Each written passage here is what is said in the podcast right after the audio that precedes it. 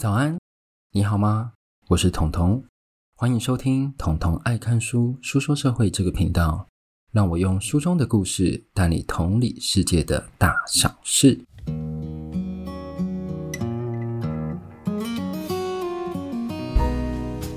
好，重来，好。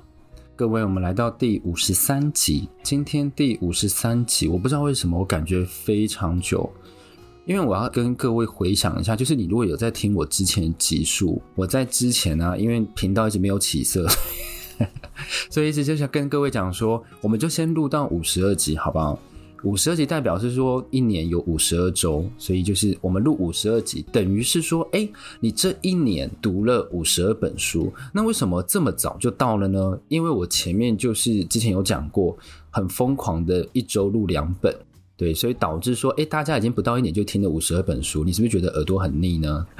我本来是想说五十二集这边停一下，但因为最近像我之前有在频道讲的啊、合作案啊，或者是一些改变什么。好像都没有这么快，可能要再等等。尤其是那个合作案，应该会到八月才会有结果。我也不知道能不能做到八月，所以我在想说，就各位再麻烦了，就是帮我宣传，然后 Instagram 上帮我按赞这样子。它其实已经快到一千的啦，很近的，所以大家就再麻烦帮我按一下喽。好，今天要讲的这一本书呢，是最讨厌的哥哥死了。那这一本书呢，先来讲作者，作者是一个日本人，他的名字叫做。Murai Liko，是村井梨子，他本身是作家吗？他是，那他是哪方面的作家？他是做料理的。来，我跟各位讲一下他的著作。他著作有改变坏女人生活的奇迹料理教室哦，他还有出那个一些比较心灵的，像是不当人类试着当一只山羊，就类似比较心灵议题，然后再加料理。因为他本身是我记得他是料理专栏作家哦。那这一本书最讨厌哥哥死了。我那时候一看到，我就觉得说，诶，会不会又是我之前频道有讲过很类似的书，以社会为背景的虚构小说，像是我适合当人吗？大概第五集吧。还有一本叫做《七十岁死亡法案通过》，但其实我实际翻开后才发现这是什么。这个是真的发生在作者真真实实的事件呢，吓死我！而且哦，它上面还会记载这是哪一年发生的。据他记载，它是二零一九年底发生的，所以就是 COVID-19 就快要爆发前，他哥哥去世了。好，那我们就先来开始讲喽。对，就是整个故事内容，其实它的叙事方式比较单纯，不会像我们之前读的一些书来讲，它会有比较多转折，或是比较多的社会大的框架。这一本我们就是回归到比较 personal 的事情，它就是在探讨我们和家人的关系哦。那这个议题，其实我在频道偶尔会讲一下，我和我家人关系其实就。就是我会去看这本书，就是当然是说某一个部分我们有相同的想法，所以他的标题才有办法这样吸引我。但是我没有哥哥啦，我只是说类似的想法。好，作者有一天呢，他在半夜十一点，他接到一通来自宫城县严府的电话。半夜十一点。那真的是会客诉诶，然后呢，它是接到宫城县，那宫城县在哪里呢？宫城县其实就在日本的东北，那日本的东北又在哪里呢？就是在东京的非常右上。啊，你如果说东京的右上在哪里呢？你就直接打开 Google Map 好吗？不要再问了。但是大家都会知道说，东北最著名的地方就是仙台，所以你只要记得有仙台，它就是在仙台的右上方啊。那电话的另一头其实是一个警察，他在通知作者说，你哥死掉了。但当然他不是这样讲，他说他们在多鹤城当天的下午发现了他哥哥的尸体，然后发现他哥哥尸体的是谁？是哥哥小孩，然后哥哥小孩是在念小学的儿子哦。那哥哥为什么死掉？死因是什么？脑溢血。所以其实就排除了他杀的原因，应该就是因为疾病而导致的猝死。那亲属是最亲最亲的关系，因为从小到大会一起生长。所以如果今天我是一个警察，我在打给这个人的时候，我就会想说：啊，你是他妹妹。如果我今天跟你讲说你哥死掉，你第一反应什么？你一定会哭天抢地呀，你一定会没办法接受这个消息。你就说你说什么？你在骗人？你知道作者是怎么反应的吗？作者就说：“哎，可是我这礼拜比较忙，所以没办法马上过去。”他很冷静，哎，我觉得还蛮佩服的。那为什么他要想一下才能回去？因为他离他哥很远。他哥呢是在日本东北，那他本身是住在琵琶湖旁边。琵琶湖旁边在哪里？就是京都那附近，会有一个琵琶湖。你如果有在走那个，就是在疫情前，你有走旅行社的那个关西行程，一定会说住琵琶湖一晚，对，就是那个琵琶湖。所以到东北其实非常远。那我帮各位查了一下，如果从大阪到仙台，它的火车是要跑五小时，而且是高速铁路，对，所以其实是蛮远。那他就跟警察讲说：“我下礼拜才能去。”那下礼拜是大概隔多久？隔七天。那这隔七天，这哥哥的尸体怎么办？这边就可以跟各位大家讲一下日本警察的那些发现死者的制度，就是他们会把哥哥的尸体会先存放在警察局那边，然后等家人来认领。那这边都不会是重点，为什么？重点是我刚刚有讲，为什么妹妹在接获亲人死亡消息的时候，还能脑中冷静的分析说，哎，我这礼拜有什么事情走不开，我必须要下礼拜才能到，而不是像我们平常可能，如果在看到或听到一般家人如果发生什么重大事情，一定是抛下手边的事情，马上直奔现场。对，那这边就要从他的家庭关系开始讨论。那其实呢，这对兄妹呢，他的爸爸在很早的时候去世，在这兄妹二十几岁的时候去世。那这对兄妹现在目前就在五十几岁了，所以已经距今已经过了三十年。所以主要是妈妈和哥哥和妹妹一起生活。那我们都知道，妈妈都会比较疼儿子。对，我也不知道怎么讲，但是不是我啦，我没有被疼到。所以妈妈对于哥哥就相当的溺爱。妈妈在爸爸过世之后呢，就是跟哥哥一起互相生活。那妹妹就赶快搬出去，因为她找到另一半就结婚了。然后妈妈在当时就对哥哥说的话言听计从，比如说哥哥就是他们家本身有开一间很当地质朴的咖啡店，我不知道大家去日本会不会发现这个。我在日本很喜欢找这种家庭式咖啡店，你从外面看起来哦，你有时候会看不到里面的景，因为它那个玻璃都很暗，进去就发现，哎，这就很像人家的家里。真的就会这样子，他的沙发什么都不是选同个样式的，就可能是家里哦，还有两个沙发，你就拿出来就这样，然后就摆在那里，然后大家在那边喝咖啡，然后你会发现里面都会很多是当地的老人，然后他们在跟老板聊天，所以就是很符合家庭式咖啡这种状态。对，所以我描述就大概类似这样子，它不会是那种非常赚钱，像那个孔美达那种像连锁那一种，但是呢，它就是非常能促进家人跟朋友的关系。哥哥有一天就说。我们不要再开这种没有人会来的店了。哥哥说我要开酒吧。如果今天我是爸爸妈妈，想说你要开酒吧，你去外面自己开这间咖啡店，我自己要用。就妈妈就马上哦，马上就把咖啡店改成酒吧。而且哥哥他说他要改成酒吧之后呢，他就不管这件事了。妈妈要自己装潢，把咖啡店改成酒吧。你试想，一个四五十五六十岁的妈妈。他要去改成最流行的酒吧，你觉得那个酒吧会有人去吗？想当然了，他的生意一定不好，因为哥哥不管嘛，他就觉得说有酒吧一定就有生意，所以呢，这个酒吧就是惨赔收场，赔掉妈妈很多钱，还有爸爸留下的遗产。但是呢，哥哥就觉得说，反正就只是一个生意失败的投资而已。接下来他想要什么，他就会跟妈妈要钱，因为他们两个住在一起，那妈妈会想尽办法的金援他。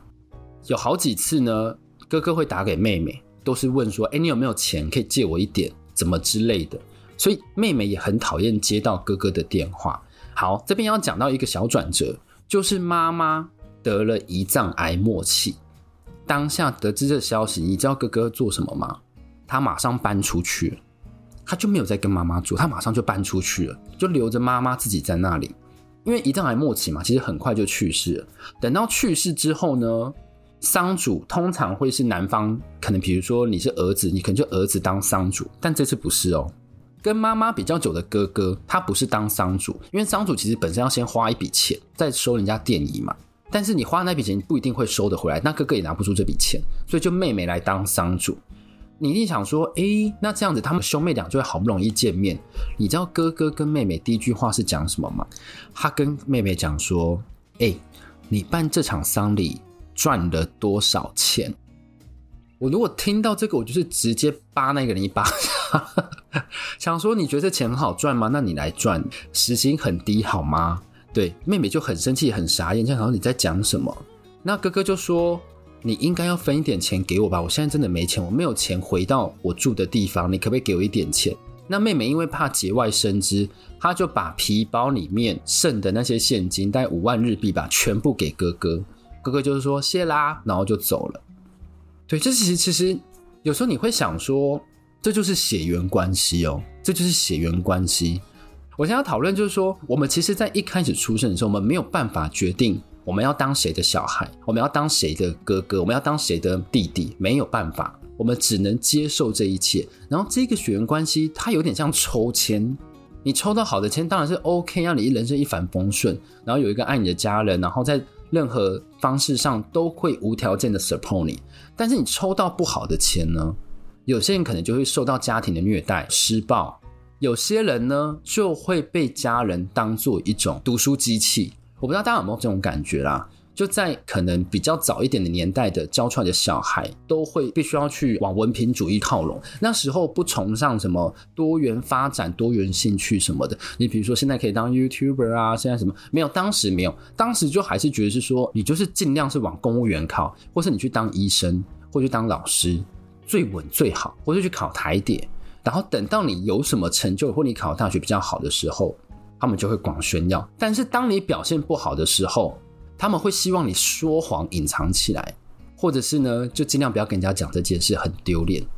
我觉得台湾的，我不探讨其他的，我觉得台湾的父母在比较老一辈的这种观念很严重。那这种观念会导致什么？会导致小孩跟爸妈关系非常非常疏远，因为小孩会觉得说，你只把我当成功利机器、文凭主义的机器，你不是真的为我好。当我真的失败的时候。你居然叫我隐藏起来，而不是跟我讲说你只要挺过就好了，并不是哦。他觉得你为什么可以失败，所以你会怀疑说这个家庭的组成到底是因为血缘还是因为爱？所以这个就是今天想要讨论这件事情。大家可以想一下，家人就是真的有靠了血缘之后，他就是真的是家人，他就真的会绑住你一辈子。那他真的是理所当然要绑在一起的吗？好啦，这是这一次我们不讨论社会议题，但我们来讨论就是人和家人关系，因为这一层关系其实它是非常复杂的。因为你有时候跟家人，你最早最少你也会跟他们相处大概至少十八年，跑不掉。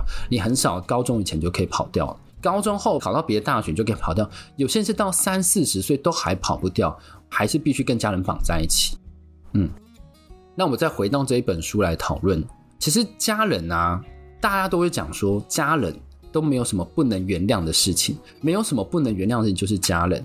所以呢，在这理所当然的氛围下，明明哥哥对妹妹做了非常过分的事情，但是呢，他还是得选择原谅，因为他会觉得说，哦，你们就是一家人嘛。所以他这种情绪在好几次、好几次的时候，就会变成形成一种恶性循环。好，这样的关系先讨论到这里，我们就回到这本书，作者在等那个哥哥火化前呢，他就跟哥哥的前妻。就决定前往哥哥最后的住处去收拾哦。那这边我频道有讲过类似的主题，那一集叫做《人生清除公司》。他们就发现，哎，里面的屋子相当脏乱，因为是什么？就两个男生嘛，一个爸爸，一个小孩，然后都没有在整理，然后琉璃台上全部都是吃的东西，可能是三天前的、四天前的，那有时候可能是两天前放的，今天还要吃，对，所以就留在那里变得很可怕，你永远不知道哪一个是等一下要吃的部分。但是呢，虽然这屋子相当凌乱，也很臭，他们就发现，其实这一个哥哥，他的墙壁上都是贴什么和家人的合照，对，就是家人的合照，还有他和前妻的合照。作者就看到，作者就发现说，哥哥其实也贴了很多他们小时候一起笑得很开心的照片。那他其实他虽然发现了这件事情哦，你以为妹妹就要开始敞开心房跟他和解了吗？没有。等到真的要火化前，他们去看了哥哥的尸体之后，妹妹看到哥哥一滴眼泪都不会掉，只跟他讲说：“再见了，哥哥。”对，就再见了。这个再见，我觉得意义很深远哦，就是摆脱这个血缘这一道枷锁。作者其实他后来有为了加长这本书的篇幅，我自己觉得他去了解一下他哥哥生前的状况，他就去拜访多贺城，因为哥哥那个死前是住在多贺城。他说：“哥哥死前在不到一年的时候，其实就开始领低收入补助津贴哦。然后也因为疾病的关系，他其实身上那时候其实有很多慢性病，但是因为没有钱，他就不敢去医院就医，最后在家里就脑溢血过世。其实就是一种贫穷的恶性循环。导致他加速过世这件事情。本来他就很有可能过世，但是因为金钱不充裕，加上他要养儿子，所以呢，他就会变成这样的恶性循环。那其实问到这里的时候，妹妹其实有一点点愧疚，是觉得说她没有办法去多帮助她哥哥，但是她另一部分又觉得说一切都解脱了，因为她其实没有很想要帮助她哥哥，只因为血缘，她就必须要帮助哥哥。这个其实是一个谬论，我自己觉得。好，那这本书大致上的故事其实就讲到这里。我要讲这本书比较可惜的，跟那时候我适合当人吗？我都讲过一样的事情。他们的着眼点都很好。这个是纪实小说嘛？然后那个我们我适合当人，它是属于社会背景，然后虚构小说。他们都找到一个点，但是他们没有把那个情绪描述的很好。这一本他没有把情绪描述得很好，导致说。很多事情变理所当然，我觉得应该是因为他是都是做料理书啦，料理专栏，所以就是菜怎么做就是这样子啊。对，他就会觉得这个事情就是这样，但是他缺少了一些情绪的堆叠和情绪的临摹。然后就跟我是当人吗？他其实我有讲到他的那个点很好，但是在结尾没有把它变大，他就会有点可惜这样子。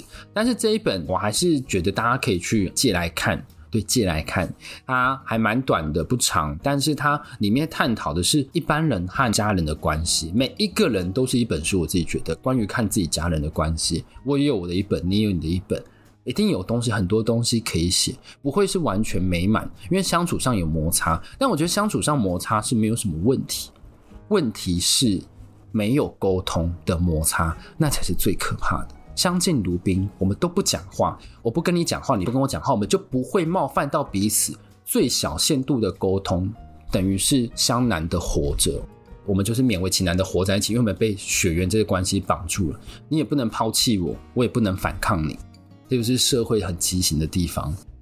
好啊，我要再补充一下重点，这本书最后结局是什么？妹妹呢，把哥哥的骨灰。放在自己家的玄关，我想说什么意思？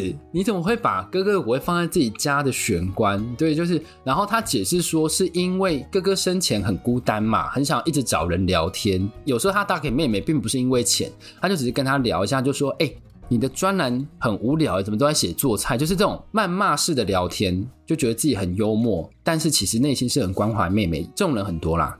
所以妹妹后来就想说，算了，都过了，但是她没有原谅他，但是她希望哥哥不要这么孤单，所以她就把他的骨灰 放在玄关。